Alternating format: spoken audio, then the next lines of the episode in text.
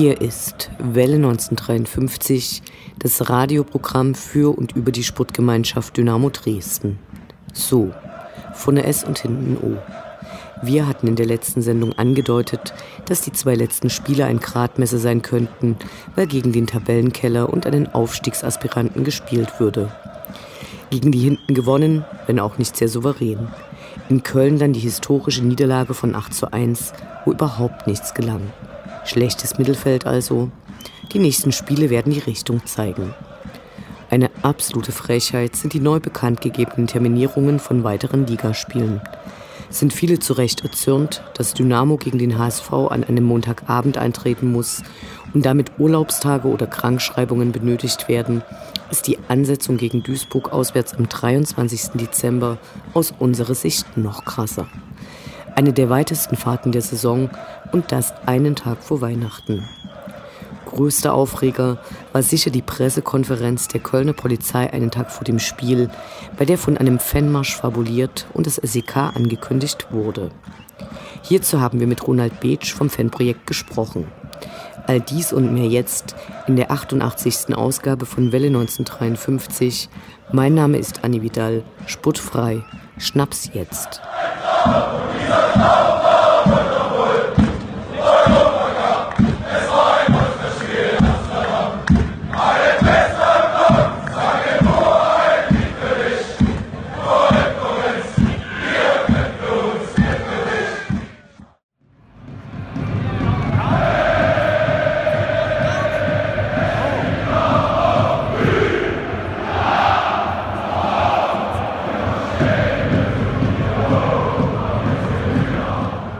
Blick zurück. Was ist passiert? Was war großartig? Was hätte nicht geschehen dürfen? Infos zu den absolvierten Liga- und Pokalspielen.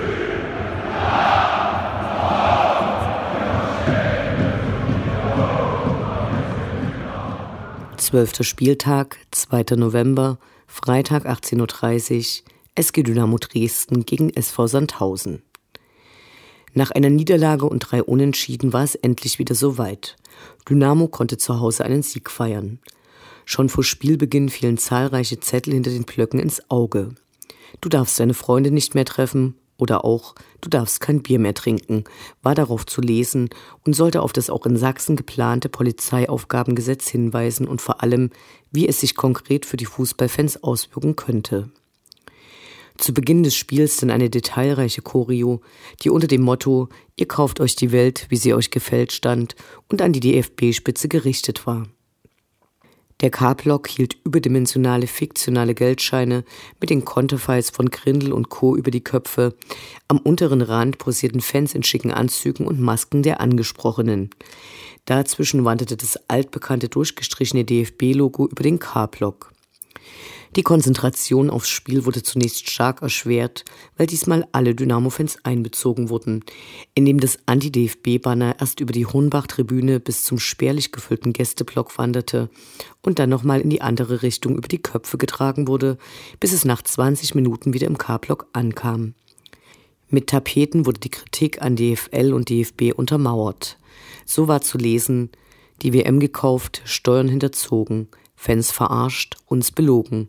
Grindel, die Zeit deiner Rentnerbande ist abgelaufen. Oder auch Korruption vertuschen, Lügen pushen. Ein Dachverband ohne Basis. Auf dem Rasen war derweil Dynamo nach einem wunderbaren Zuspiel von Marco Hartmann auf Musa Kone, der nach starker Annahme souverän ins Tor schoss, in Führung gegangen. Nur kurze Zeit später gelang es den Sandhäusern mit einem durch einen Arm abgefälschten Treffer der Ausgleich. Die Proteste nutzten erwartungsgemäß nichts, also alles wieder auf Anfang. Nach einer halben Stunde zeigte Dynamo ein paar Spielzüge, die ein wenig wie aus dem Lehrbuch aussahen. Doppelpass, Zuspiel auf Ayas Arsmann, dieser schoss ansatzlos ins Tor. Mit der Führung ging es in die Pause. Zu Beginn der zweiten Halbzeit war wieder der in letzter Zeit öfter zu sehende Leistungsabfall zu beobachten, der nicht wenige auf den Rängen in Rage brachte. Doch Dynamo gelang ein weiteres Tor. Rico Benatelli vollendete souverän nach Pässen von Patrick Ebert und Philipp Heise. Dieser Stand wurde über die Zeit gebracht. Der Support war angesichts dieser Spielentwicklung auch wieder lauter als in den letzten Partien. Effektvoll wurde so mancher Uwe Neuhaus Gedächtnispass eingeschoben.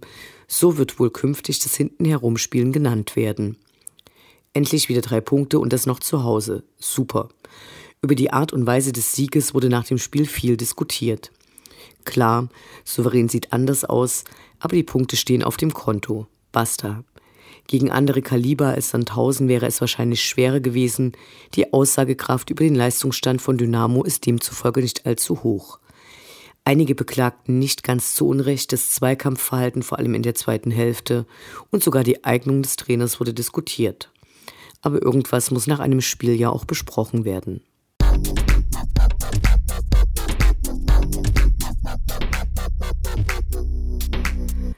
13. Spieltag, 10. November, Sonnabend 13 Uhr, 1. FC Köln gegen die Sportgemeinschaft Dynamo Dresden.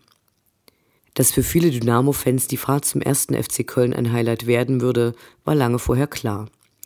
Um die Aufregung noch ein bisschen anzufachen, hielt die Kölner Polizei am Vortag noch überraschend eine Pressekonferenz ab, deren teilweise absurde Inhalte mit einer Mischung aus Faszination und Überraschung betrachtet werden mussten. Hier einige Zitate aus der Polizeipressekonferenz, bei der sich nicht wenige fragten, ob Fasching dieses Jahr zwei Tage eher begonnen hatte. Zitat 5000 Dresdner Fans werden erwartet, davon 5000 Gewaltbereite. Oder wir werden diese Parallelliga nicht hinnehmen. Oder auch der beliebte Klassiker, eine neue Dimension der Gewalt ist erreicht. Zitat Ende dass insbesondere die letzte Aussage Humbug ist, da gerade die Zahlen für das letzte Jahr veröffentlicht wurden, die alles Mögliche, aber eben gar keine Zunahme der Gewalt beim Fußball zeigen und auch, dass die Zahl von den 5000 gewaltbereiten Dynamo-Fenstern noch auf 500 gesenkt wurde, geschenkt. Beweisstücke für die große drohende Gefahr war dann ein Video vom Fanmarsch in Karlsruhe, der aber damals durch die Polizei geduldet worden war. Verwirrt waren am Ende alle. So schrieb die Bildzeitung Dynamo mit Panzer in Karlsruhe. Nur war dort gar kein Panzer gewesen. Die Fans waren verwirrt, weil sonst bei geplanten Fanmärschen ein Treffpunkt veröffentlicht wird. Den kannte und nannte aber nur die Kölner Polizei und erklärte, diesen Fanmarsch mit allen Mitteln verhindern zu wollen. Wasserwerfer, Pferde, Hunde, SEK. Außerdem wurde immer auf Belgrad verwiesen. Interessanterweise hatten die damals aber einen genehmigten Marsch und kein SEK. Naja. Die These von der geplanten Zerstörung Kölns durch die Dynamo-Fans war bereits in allen Medien durch, bevor dann abends Dynamo eine energisch widersprechende Pressemitteilung veröffentlichte. Anders als in den großen Medien vermuteten in den sozialen Netzwerken die meisten, auch die Kölner Fans, dass man nur schon mal vorab ein Großaufgebot begründen und für eventuelle Probleme die Schuldigen benennen wollte. Am Spieltag war dann das Polizeiaufgebot gigantisch. Selbst ein Einsatzwagen mit der Aufschrift Tauchgruppe wurde gesichtet. Obwohl das Ansatz- und ausnahmslose Filmen aller Fans nicht erlaubt ist, wurden alle Autos inklusive Großaufnahmen aller Insassen gefilmt, einige Fahrzeuge durchsucht, viele Kennzeichen notiert. Abgesehen davon war es ruhig.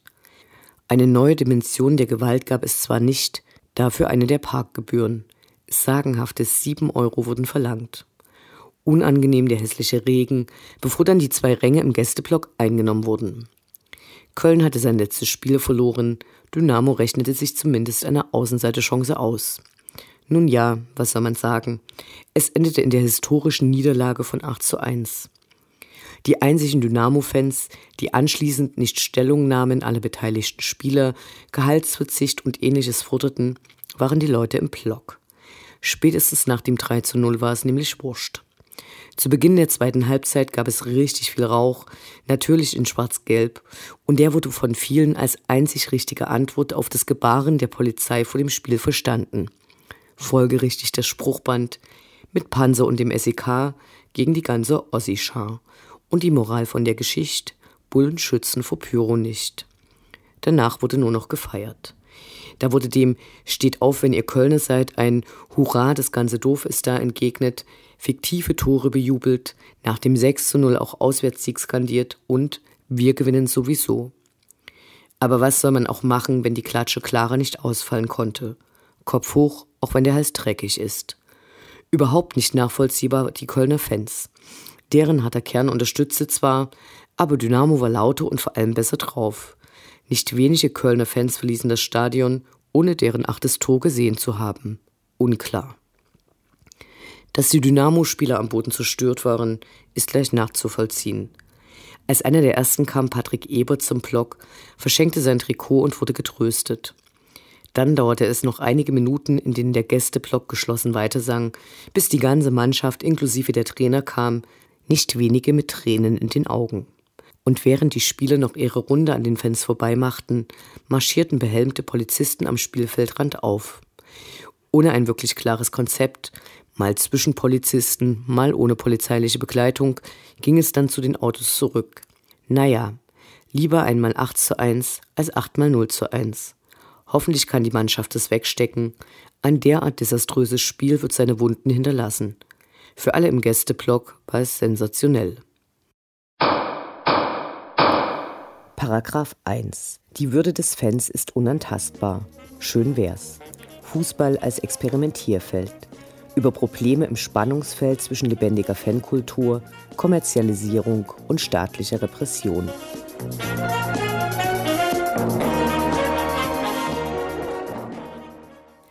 Einen Tag bevor es zur Partie des ersten FC Köln gegen die Sputtgemeinschaft Dynamo Dresden kam, hielt die Kölner Polizei eine Pressekonferenz ab und malte ein Schreckensszenario, dem nur begegnet werden könne, wenn neben Einsatzpolizei und sogenannten szenekundigen Beamten auch die Bundespolizei, Pferde- und Hundestaffeln und das SEK eingesetzt werden. Über die Pressekonferenz wurde deutschlandweit berichtet. In ihr wurden Videoaufnahmen vom damals geduldeten Fanmarsch in Karlsruhe aus dem Mai 2017 gezeigt. Diese Bilder wurden dann in fast allen Artikeln über das Spiel in Köln verwendet, ohne dass es einen Zusammenhang gab.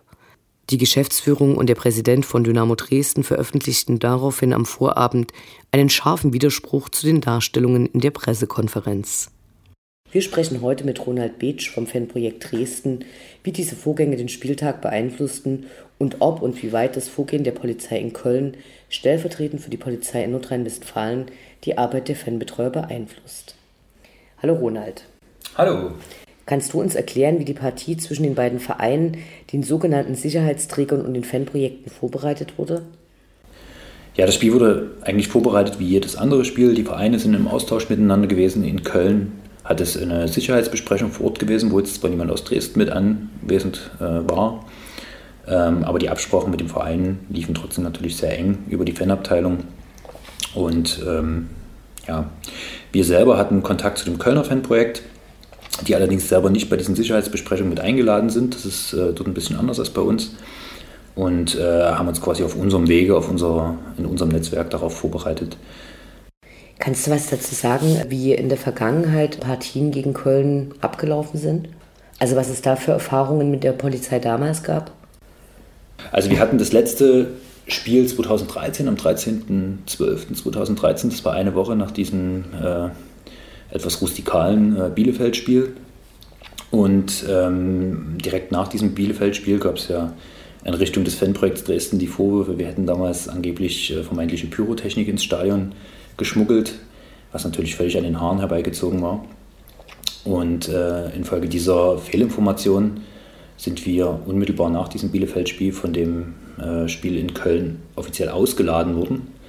Ich will jetzt nicht von einem Bereichsbetretungsverbot sprechen, aber so in der Richtung kann man sich das schon vorstellen. Und nachdem wir dann über ja, unsere verschiedenen Netzwerke versucht haben, diese Problematik oder diese Thematik ein Stück weit aus der Welt zu räumen, äh, durften wir dann doch glücklicherweise nach Köln reisen und sind dann aber ähm, auf der Aachener Allee, heißt die, glaube ich, diese Anfahrt zum Gästeparkplatz dann von der Polizei eine ganze Zeit lang als Fanprojekt festgehalten wurden und kontrolliert wurden.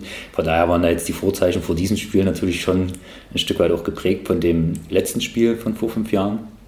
Aber auf der anderen Seite haben wir äh, jetzt selber, zumindest was unsere Kommunikation mit dem Kölner Fanprojekt angeht, keine größeren Befürchtungen gehabt. Natürlich muss man, wenn man sich auf so ein Spiel vorbereitet, auch immer ein Stück weit im Blick haben, was gerade auch in dem jeweiligen Bundesland ähm, Thema ist oder wie, wie man generell mit Fußballspielen umgeht. Und da war ja in letzter Zeit dieses äh, Spiel Dortmund gegen Hertha und auch die Vorkommnisse mit dem FC St. Pauli ja relativ äh, präsent. Wann und wie habt ihr von der Pressekonferenz der Kölner Polizei erfahren, die die am Vortag dem Spiel gemacht haben? Ähm, ja, an dem, an dem, Tag selber eigentlich relativ zeitnah, nachdem diese Pressekonferenz ähm, online war. Also die wurde ja über soziale Medien auch verbreitet von der Kölner Polizei. Und es war natürlich etwas, äh, ja, etwas wüst, weil wir jetzt nicht davon ausgegangen sind, dass nochmal so, ein, ähm, so eine verbale Aufrüstung dort an dieser Stelle stattfinden wird.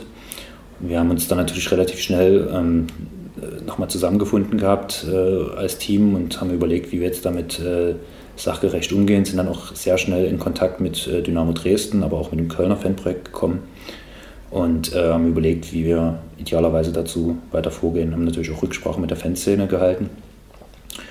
Ja, und wir waren schon etwas überrascht von dieser Pressekonferenz, das muss man wirklich sagen. Wie reagiert man in, in einer solchen Situation? Erstmal ist es natürlich äh, bei aller, auch man ist natürlich, man kann sich da natürlich gar nicht rausnehmen, man ist dann natürlich auch emotional ein Stück weit äh, mitgenommen, das muss man ehrlich auch sagen, auch wenn man natürlich irgendwie versucht, in so einer Situation möglichst einen kühlen Kopf zu bewahren und das eben diese etwas an, diese so völlig unmittelbar und, und unnötig angeheizte äh, Stimmung erstmal selber ein Stück weit runterzukochen und zu versuchen, das irgendwie zu versachlichen und auch ähm, ein Stück weit ja, neutral zu betrachten, also was ist da jetzt eigentlich gerade passiert.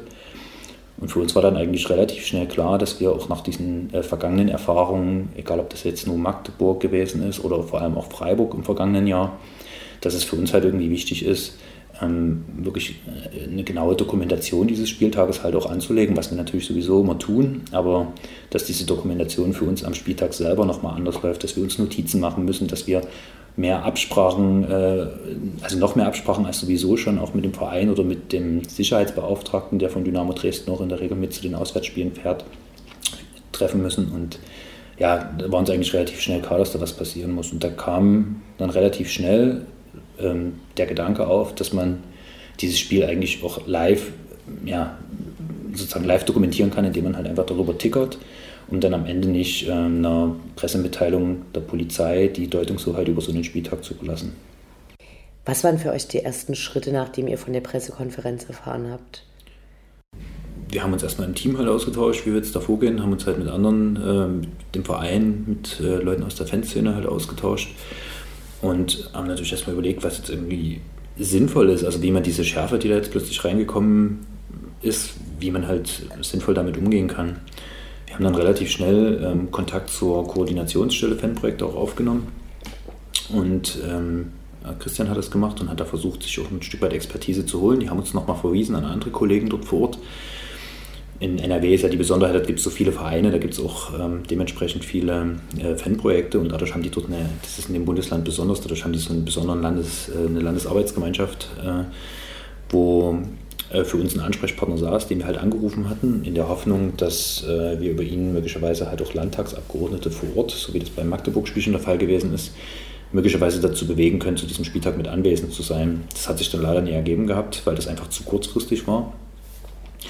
Aber für uns war dann halt relativ schnell äh, klar, dass wir in irgendeiner Art und Weise eine, eine, eine, Kommunikation nach außen suchen müssen, aber dann am Spieltag auch nochmal direkt zur Polizei. Denn äh, wenig überraschend, nachdem die Polizei selbst sozusagen dieser Fanmarsch, man muss sich ja wirklich vorstellen, dieser Fanmarsch, der war ja überhaupt nicht bekannt. Also es wurde nicht öffentlich dazu aufgerufen, so wie das diese wirklich großartige Pressemitteilung der SG Dynamo Dresden, ähm, die ich wirklich an der Stelle nochmal unbedingt loben muss, weil es war ein, ein so, das war einfach gut geschrieben, es waren gute Zitate da drin, es war einfach argumentativ, so wasserdicht, aber durch diese ähm, äh, Pressemitteilung ist halt auch nochmal deutlich geworden, auch hoffentlich einigen anderen, dass äh, dieser Fanmarsch so in der Form ja weder öffentlich äh, beworben wurde, noch dass irgendwie diesen Fanmarsch geben sollte in der Form. Und witzigerweise ist aber durch diese Pressekonferenz der Polizei eigentlich genau das Gegenteil passiert, nämlich äh, die viele Fans hatten den Eindruck, dass es offensichtlich doch einen Fanmarsch geben sollte, bis Dynamo diese Pressemitteilung ausgegeben hat. und hatten dann teilweise schon, also bei diesen Faninfos stehen ja immer unsere Telefonnummern drin, da kann man sich das dann vorstellen, sobald die Faninfos rauskommen, da werden dann äh, alle, die in den Faninfos drinstehen, immer mal angeschrieben oder angerufen, da wird gefragt, gibt es noch Karten, komme ich mit meinem Schal auch auf die Haupttribüne und so weiter und so fort. Und äh, an dem Tag und am Samstagvormittag auf der Anreise war es so, dass viele gefragt haben, ja, was ist denn jetzt mit dem Marsch? Geht er denn los? Denn die Polizei hat ja nun mal den Marsch angekündigt, den es angeblich geben soll oder könnte.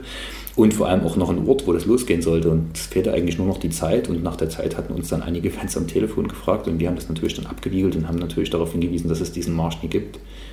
Wir selber haben dann ähm, es gibt immer vor jedem Spiel so ein Kurvengespräch, nennt sich das. Da treten dann die Sicherheitsbeauftragten, äh, die Vereine generell, Fanbeauftragte, auch Fanprojekte und Polizei nochmal aufeinander. Und dann werden äh, vor allem so unter dieser Sicherheitssicht nochmal verschiedene Dinge besprochen.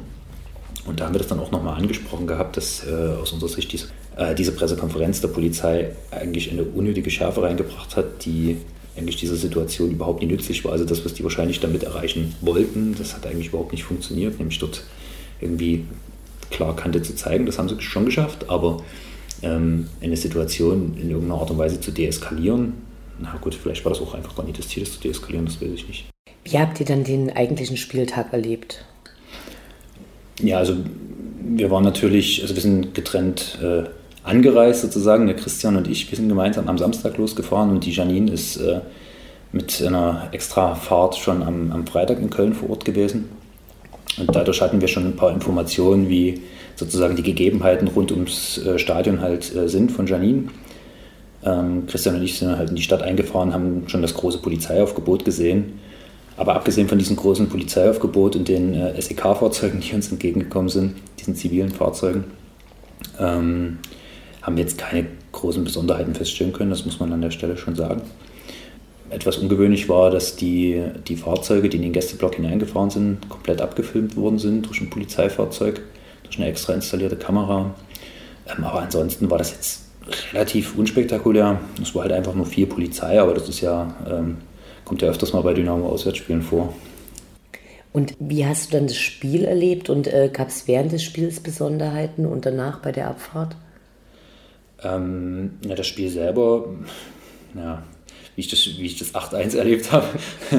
ähm, äh, ich möchte jetzt eigentlich auf, auf, sportliche Belange nicht eingehen, aber ähm, das Spiel selber war natürlich von der Stimmung her wirklich Wahnsinn. Ähm, was da passiert ist, es ist am Anfang der zweiten Halbzeit in großem Maße Pyrotechnik gezündet worden. Es wurde uns auch schon kurz vor dem Spiel von der Polizei klar gesagt, dass wenn äh, Pyrotechnik im Block gezündet wird, dass an der Stelle halt die Polizei halt auch eingreifen wird und dass es dort in irgendeiner Form, wie auch immer die aussehen soll, der Block gesperrt wird. Das war die Aussage konkret gewesen und das ist sozusagen für uns so ein bisschen der Hinweis gewesen, dass dann in irgendeiner Form polizeiliche Maßnahmen erfolgen können. Dann ist diese Pyrotechnik tatsächlich gezündet worden, so wie das die Polizei auch schon vermutet hatte, dann direkt äh, wenige Minuten vor Spielbeginn.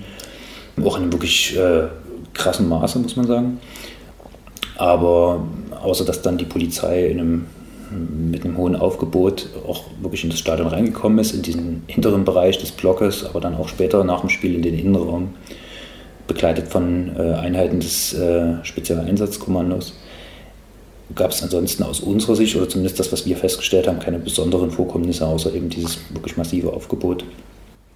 Gab es Befürchtungen von eurer Seite, dass nachdem eben äh, zu Beginn der zweiten Halbzeit Pyro gezündet wurde, dass es Probleme bei der Abreise geben könnte und äh, wie habt ihr die Abreise erlebt und dokumentiert? Ja, also die hatten wir natürlich schon, also gerade weil wir halt unmittelbar vor dem Spiel, also vor Anpfiff, die, die Ansage von der äh, Polizei bekommen hatten, dass wenn Pyrotechnik im Block gezündet wurde, wo äh, die Polizei hat darauf Hinweise gehabt oder hat, das, hat da Hinweise gesehen, dass das passieren wird, sind wir natürlich schon davon ausgegangen, dass da in irgendeiner Form jetzt noch was passiert nach dem Spiel. Deswegen waren wir äh, ja, mehr oder weniger positiv überrascht, dass es dann letztlich doch nicht passiert ist und dass die Abfahrt ohne größere Vorkommnisse äh, vonstatten gehen konnte. Es gab, ist natürlich immer, wie das in Köln dort immer ist, auf dieser riesigen Wiese dort. Die Polizei sperrt das irgendwie nie richtig ab. Es gibt keine wirkliche Fantrennung oder so. Und ähm, dadurch äh, kommt es dann immer mal ein bisschen zu hektischen Situationen, aber das war jetzt alles aus unserer Sicht relativ unspektakulär. Wie ist eure Einschätzung? War der Einsatz dem Regierungswechsel in NRW geschuldet, seitdem gegen Fußballfans eine harte Linie gefahren wird? Oder seht ihr das eher im Zusammenhang der in diversen Bundesländern entweder verabschiedeten oder diskutierten neuen Polizeiaufgabengesetze, gegen die besonders Fußballfans protestieren? Ja, sowohl das auch, also sowohl der ähm, Regierungswechsel in NRW und auch die Aussagen, die vom Innenminister Reul nach dem Spiel Dortmund-Hertha getroffen worden sind, die ließen ja schon darauf schließen, dass äh, bei Fußballspielen einfach aktuell dort eine härtere Gangart gefahren wird und dass dort eher repressiv ähm, agiert wird.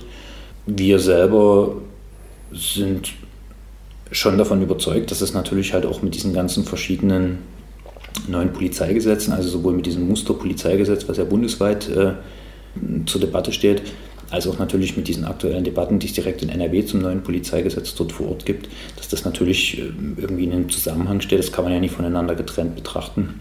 Und da ist natürlich Fußball als ein sehr öffentlicher Raum, an dem, an dem viele, viele Medien berichten, da sind viele Kameras, da sind viele Leute, da interessiert sich eine Gesellschaft dafür.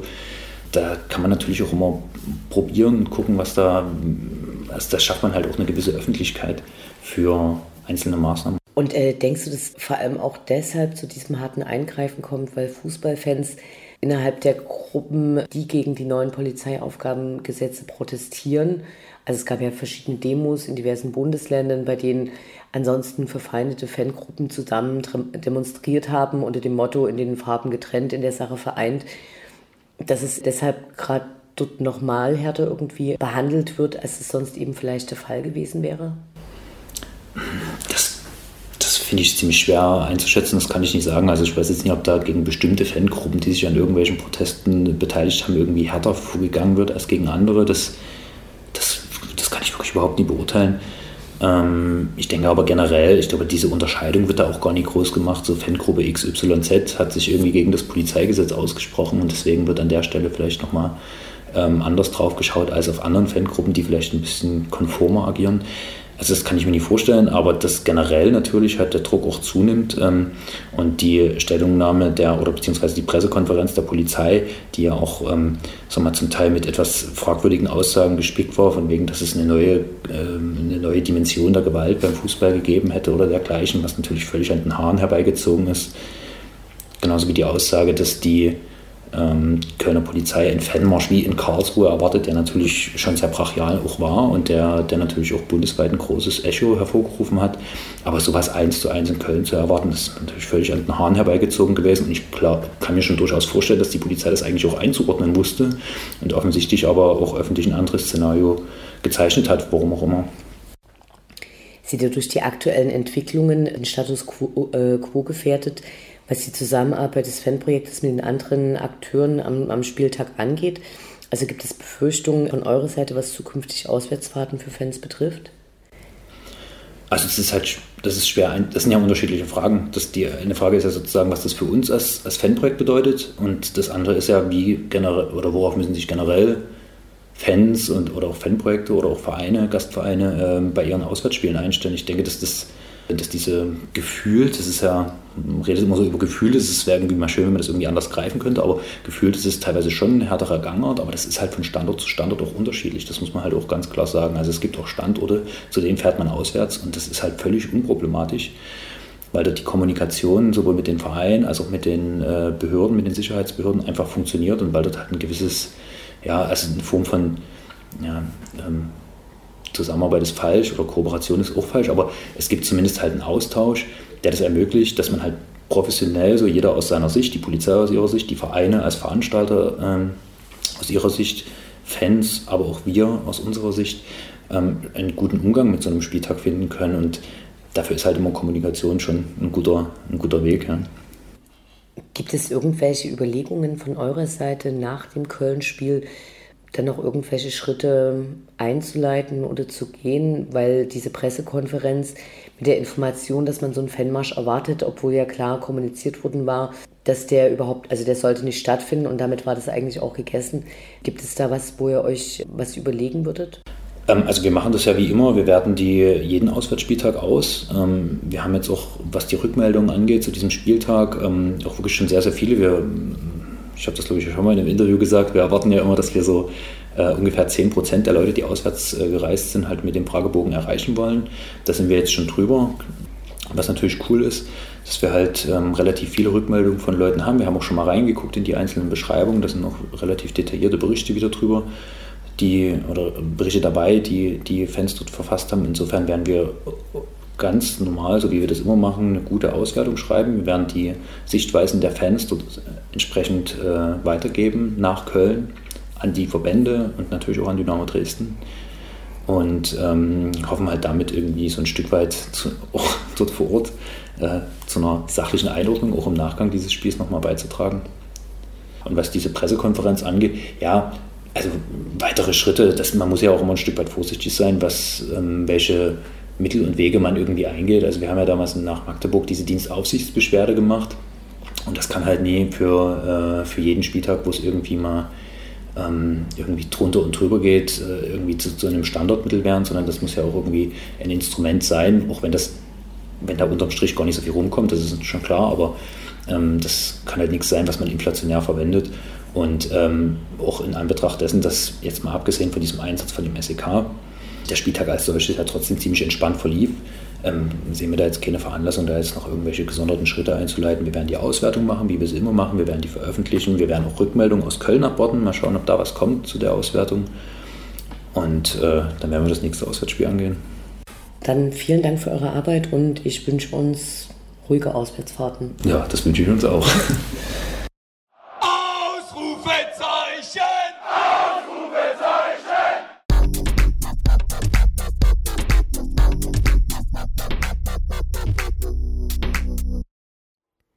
Der Blick nach vorn.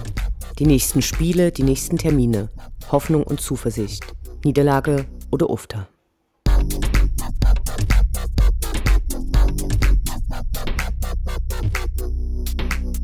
Vierzehnter Spieltag, 25. November, Sonntag 13.30 Uhr. Die Sputtgemeinschaft Dynamo Dresden gegen FC Ingolstadt 04. Hier ist wieder mal der Tabellenkeller zu Gast. Den bisherigen Saisonverlauf hatten sich die Ingolstädter bestimmt anders vorgestellt. Mit Geld um sich zu werfen ist eben nicht alles, um Erfolg zu erreichen. Ex-Dynamo Stefan Kutsch gedümpelt mit wenig Einsatzzeit vor sich hin und kann sich aus sportlicher Sicht eigentlich voll in den Arsch beißen. Dafür soll angeblich die Kohle stimmen. Das Leid der anderen soll aber nicht Dynamos Sorge sein. Auf dem Weg in Liga 3 wird Dynamo hoffentlich keine Hürde darstellen und mit einem Heimsieg im Prinzip ein Pflichtsieg, für eine weitere positive Heimbilanz sorgen. Doch allzu leicht wird diese Aufgabe nicht. Auch wenn Ingolstadt eine bisher desaströse Saison gespielt hat und auch ein Trainerwechsel bisher nicht gefruchtet ist. Mehrere Punkte weisen auf ein schweres Spiel hin. Die 8 zu 1 Niederlage in Köln hat sicherlich noch niemand vergessen. Wie die Mannschaft auftreten kann und wird, ist schwer einzuschätzen. Dazu kommt eine schlechte Bilanz gegen Ingolstadt. Der letzte Sieg liegt achteinhalb Jahre zurück. Das war damals noch in der dritten Liga. Danach kam Dynamo nie über ein Unentschieden hinaus. Beim letzten Auftritt dort wurde verloren. Wir wären mit einem Punkt zufrieden. Was wir uns wünschen, ist klar.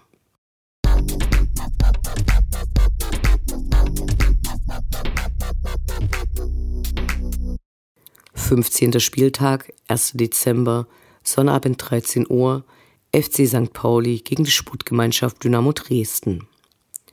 Das Jahr neigt sich dem Ende entgegen und St. Pauli lädt ein. Im Gegensatz zum vorherigen Gegner haben sich die Hamburger weit oben in der Tabelle eingeordnet.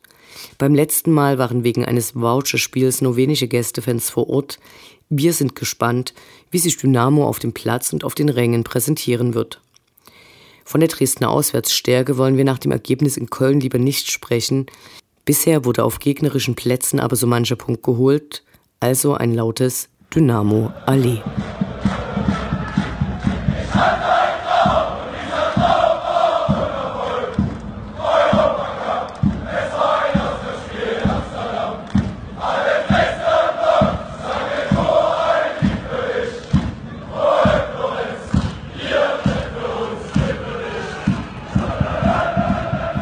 Das war Welle 1953, das Programm für und über die Sportgemeinschaft Dynamo Dresden.